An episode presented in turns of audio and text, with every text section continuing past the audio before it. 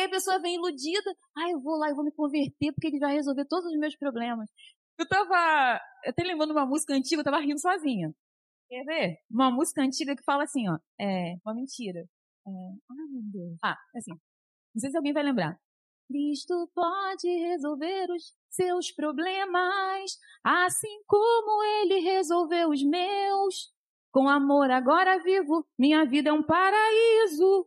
Entregue os seus problemas para Deus. Ninguém, ninguém tá falando que você não deve entregar. Vocês estão entendendo, né, gente? Vocês estão comigo, né? Agora dizer que sua vida é um paraíso, sua vida vai ser paraíso quando você estiver na eternidade. A minha, a de todos nós. Mas agora, Cristo pode, assim como ele resolveu os meus. Sim, ele pode solucionar, é claro, a gente crê nisso. Mas, gente, o fator Cristo na nossa vida não significa que as aflições vão cessar, porque ele mesmo falou: nesse mundo vocês terão aflições. Ele falou: ó, vai ficar tudo lindo. Não vai. Então a gente tem que ter a maturidade, né? O evangelho proporciona isso. Esse conhecimento da palavra, ela vai trazendo essa maturidade